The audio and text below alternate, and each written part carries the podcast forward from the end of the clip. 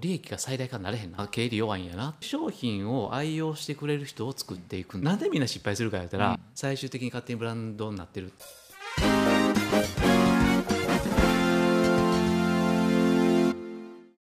皆さんこんにちは。医師の未来へようこそ。3回シリーズの2回目ですね。株式会社北野達人コーポレーションの代表取締役野下勝久さんをお迎えいたしまして売上最小化利益最大化の EC 経営についてお伺いしていきます。前回はですね商品の開発サイクルです。当然商品はね商品で皆さん頑張って売ろうと思うそうなんですけども特徴的なところっていうのは利益を上げるためにプロモーションも徹底的に絞るというか見直すというか徹底的に分析すると。本を見てるとそれが僕はやっぱり特徴的だったんですどういうことかっていうとみんなお金ないんですよみんな。お金ないんですけどでもお金ないから売らなきゃって思うから逆に言えば最近の場合だといろんなプロモーションあるじゃないですか。最近だと SNS もそうですよね。もしかしたらお店出すなんていう。それを広告と考えていいかとかは別問題ですけど、そういう考え方も多分される方も実際多いですよね。実際。そこをやっぱ徹底して絞ってると。昔からされてるっていうことなんですけども、うん、なんでできてるんですかねそれが。できてるというかお金がなかったのでやっぱせざるを得なかったんですよね。いやそんな嘘やろみたいな話になっちゃうじゃないですか、今はそこそこあるんだけども、うん、僕資本金1万円で起業しているので僕8000円の嫁はん2000円出して。そうそう。ですか、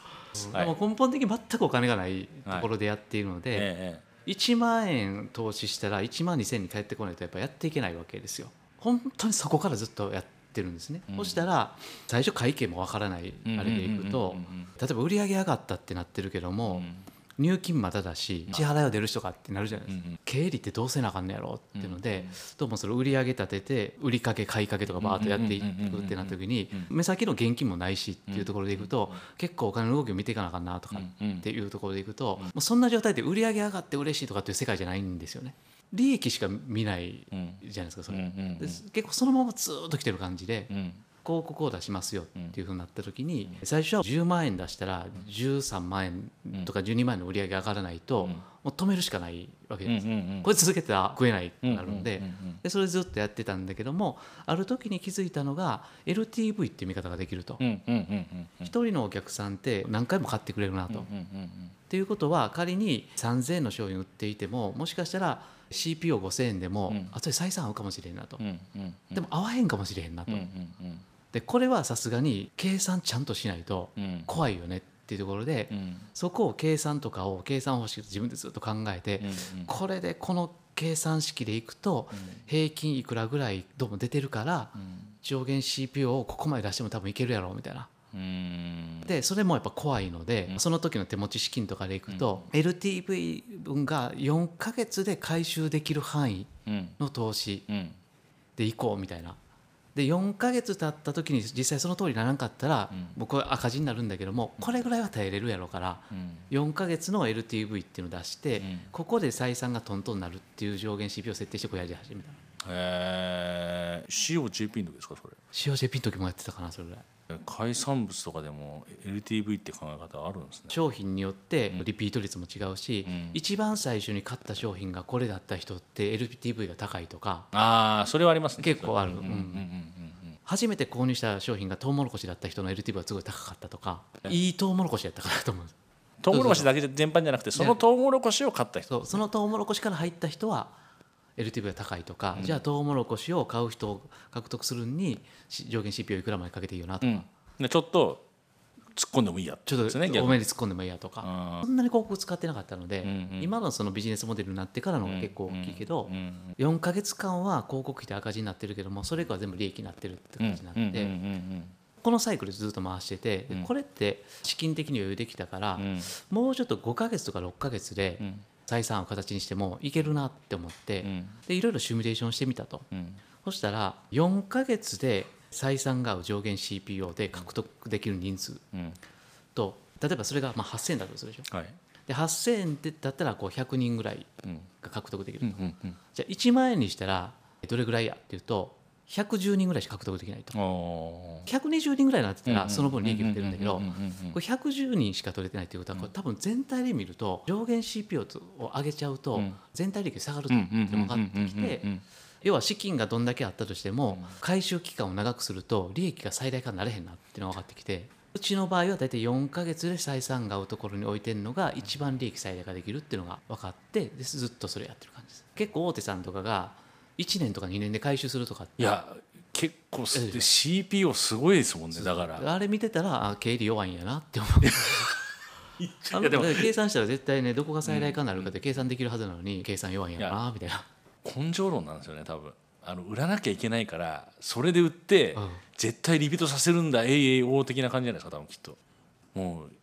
しょうがないじゃんだって CPC 高いんだからとかそういう考えになっちゃってその LTV の期間を長くしちゃうっていうのがいや今の多分単品通販業界は結構それが多いのかなって思ったりするんですけど、正直言うと。ほら例えば A 商品 B 商品 C 商品があって、まあ、平均化しちゃったら短くなるんだったら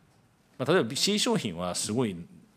長い LTV 長く取らないといけないけど、うんうん、A は短いしでもやっぱり C も必要 C でお客様結構いるから必要じゃんとかって言ったら、うんうん、こっちちょっと赤字っぽくても A と B が黒字で回ってるから B も必要枠であった方がいいんじゃないのっていうやり方をするのが多分普通なんですよね。要するにこれ平均でミックスしたらいいじゃんっていう考え方、うんうん、それで多分ね売上最大化なんですよだから利益は最大化ならないですもんね。ならない。利益最大化しようと思ったら赤字の商品削った方が絶対利益最大化するから,、売り上げは減るけど、どうでもいい話で。だから客数見ちゃう場合もあるんじゃないですかねそこは。だから多分。複数増えて何のメリットがあるのって話。そうなんですよね。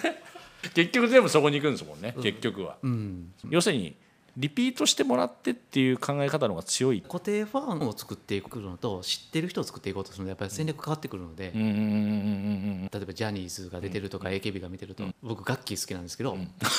なんか。まあまかり、まあ、楽器好きやなと俺も大好きやわと。言いながら楽器に対して一円もお金払ったことはない なるほど。大半の人そうなんですよ、楽器からすると僕に好かれようがどうでもいい話で、結局そのファンクラブになってお金払ってくださるお客さんが大事な話で、その周辺で「あ俺楽器好きやな」言ってる人がどんだけおったところで、ビジネスであんまり成り立たへんわけで、その辺やっぱ AKB のやっぱすごいところでキャッシュにする部分をきっちり抱えてから表に出るわけですね。うんうん、確かに。ファンクラブ作ってファンクラブの人が毎月お金出してくれて、うん、CD 出せば絶対買ってくれる人ができた上でテレビ出てるでそのテレビ出てこのテレビですごい興味持った人の一部がこのファンクラブに入ってくれるっていうビジネスモデルになってるのに、うんうん、ここがないままどんだけ認知広げたところで、うん、嬉しいだけっていうビジネスではないってそれは。ジャニーズとかも昔のね多の筋塗料の時代とか、うん、あの辺のところは、キャッシュにする仕組みが弱かったんですよ、ね、あ確かにね。でも今のジャニーズっていうのはテレビで認知広げてファンクラブとかライブでものすごいお金にする仕組みができてるじゃないですか、だから息もすごい長いし、うんうんうん北の達人コーポレーションに当てはめるとやっぱり商品力ってことになるんですか？商品を愛用してくれる人を作っていくんであって、うんうん、有名になりたいわけではないっていう話。ブランドが有名になりたいわけでもなく、うんうんうん、結局お客さんでブランドにお金払うんじゃなくて、うん、商品のお金払ってくれるから、うん、商品一個一個突き詰めてやろうとすると、一つのブランドに絞るの結構しんどいんですよ。この商品はこんだけ尖ったこんだけすごいあれがあるんだっていうのを一個一個やってると、これを一緒のくくりで見るってちょっと無理だよねあ。だから全然違う。A と B 両方買ってもらうの難しいからもう A だけ買ってもらえばいいじゃんとかこれだけとことんファンになってもらえばいいじゃんっていう。そこはブランドっていうんじゃなくてこの商品っていう感じ。そうそう。この商品を本当に突き詰めていくっていう形でいくと尖るので尖ったものをどうしよう。同じブランドで置くって結構やっぱ難しくて、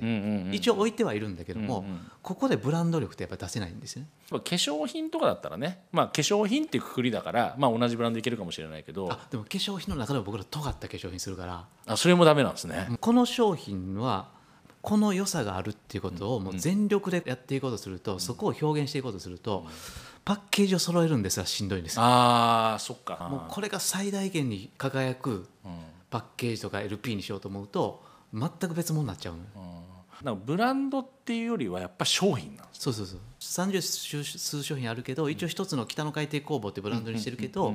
三十何事業やってる感覚、うん、ああ一個一個がもう別事業だと。別事業。だからエッジ立てられるってことなんですね。そうそうそう、う。ん、ブランドイメージを作っていこうって言ってこう統一感を出したんだけど、うんうん、統一感出すイコール個性が死ぬのああやっぱりね特にまあ、経営者とかってなんか野望とかになんか思い入れあったりするじゃないですかなんか。かっこよくなろうとする心は捨ててる僕。なんでみんな失敗するかやったら、大体経営者の自己顕示欲の塊なわけじゃないですか。まあまあまあ、かっこいいブランドの商品を扱ってるとか、自分のところの商品をブランドでかっこよくしたい。売り上げでっかくしたい、うん、従業員を多くしたい、うんうん、全部かっこつけたいんですよ。気持ちは僕は全部わかると、うんうん、分かるけどそれは全部利益からするとやっぱ相反してる部分がすごく多い。でここでかっこいいと思われるっていうここをもう捨てた方が楽やと、まあ、まあいわゆる生きるのをやめる。はいはいはい。あの変に努力してかっこつけるのやめるっていうことですよねそうじゃなくて結果でかっこつけると。ああ そこ展開するってなったら、このブランド認知度あるんだからこのブランドでやっちゃった方が楽そうじゃないっていう考え方は多分みんな持ってると思うんですよね、きっと。だそこがそうなんですよね。お客さん困ってるから作ってるんだからその人に響けばいいじゃんっていうそういう考え方ですよね。ブランディングをね全く否定してるわけではないんだけども、うん、まだ我々の規模でやることではないなっていう感じ。だからブランドっていうのは本来は自然発生で生まれてくるもので、うんうん、ブランディングをする時点で自然発生になってないっていうことは追いついてないってことだと思ってるのよ。その通りです。エルメスにしても、うん、当時は自然発生的に生まれたもんだと多分思っていて、うん、本当にいい商品があって、うん、この商品すごいいいよねっていう人たちがいて、この商品作ってるメーカーの商品だから信頼できるよねってみんなが言い出して、うん、あそれやったら一応同じメーカーってこと分かるようにしときますねっていうのがブランディングで。お客さんが求められて初めてブランディングするって本来の姿なんだけどもこれ全部ブランドなんですって言ってるのはめちゃくちゃかっこいい話で。お客様からそういう声はもうあるんじゃないですか？もう全くブランディングこっちはしてないけど、うん、最終的に勝手にブランドになってるっていうのがもう一番理想。そこなってないってことはまだまだなってないってことやっぱりまだ探す人はそのアイテムで探すことが多いってことですか？あ全然全然多い全然多い。一つ一つの商品めちゃくちゃエッジが立ってるので、うん、例えば便秘に悩んでる人がうちの商品買ってよかったな。じゃあ今後体のこと悩んだらこのメーカーにしよったわってさすがに思わなくて。ああそっか。シナジーがあんまないんですそうシナジー。悩み系ってシナジーがあんまなくて。あそっか。いくつも悩みかかったら大変ですもんねそんな。バファリンってメーカー覚えてる、ファイザー？ライオン。えあれライオンなんですか？あれ。全然覚え覚えてたとしてバファリンめっちゃ効いたと。ええー、なと。今後俺薬ライオンにしようとは思わないよね。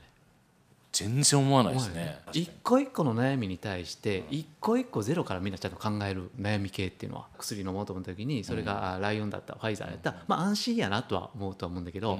ブランドありきでは絶対ないよねって話でいくと僕らの商品って悩みありきの商品なので後付けでああのここれも北の海底工房やったんやとか。いう人はいらっしゃるし2つぐらい買った人はお宅の商品よう聞くから他なんかないのとかいう人はまあ実際たくさんいらっしゃるんだけども、基本的にはそれはもう僕らとしては自然発生の部分で、一個一個はもうど新規と思って勝負してる感じ。聞いたらまああ確かにそうだなと思いますけど、うん。うん、単品通販ってそういう考え方するもんなんですか？単品通販でやっぱそこそこ利益出てるところは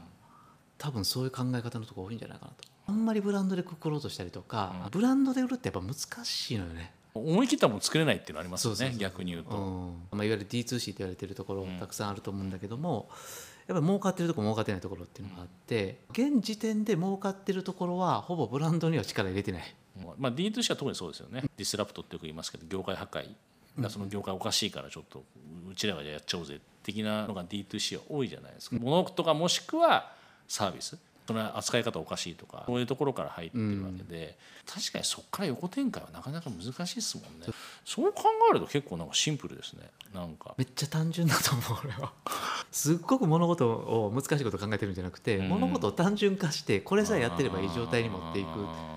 ていう経営の仕方をしているので、うん、でそれが本当に何回も言いますけどまあ売上最大化は良さそうに思えるけどもまあお客様の責任果たせるかも分かんないし、まあ、やっぱりいろんな意味でリスクが大きいっていうことですかね。そう、ね、考えると、うんうん、今売上大きいとこは、まあ、例えば売上10倍伸ばしたらその分リスクも10倍になるって書いてありましたけど、うんうんうん、いやそれはこのコロナ禍で皆さんに多分よく分かったと思いますもんね。まあ、結局固定費だよね、うん、そうそうそう、うん、この辺がまあ会計分かんないとなかなか分かんないところなのかなと思ったりもするんですけど。うんうん本にもいっぱい書いてあるんですけどちょっと話しすぎるとマニアックになりすぎちゃう、はい、あれですけど、うん、お客様と本当にとことん付き合う覚悟。あるために利益を取ると。いうことでそれを達成するためには無駄なものをやらないと。それは本には書いてなかったです、ね、それはさすがに。ここもまた非常によく分かりました。もうちょっとここで一回治療させていただいて最後ですね。3回目も引き続きお話をお伺いしたいと思います。はいどうもありがとうございました。ありがとうございました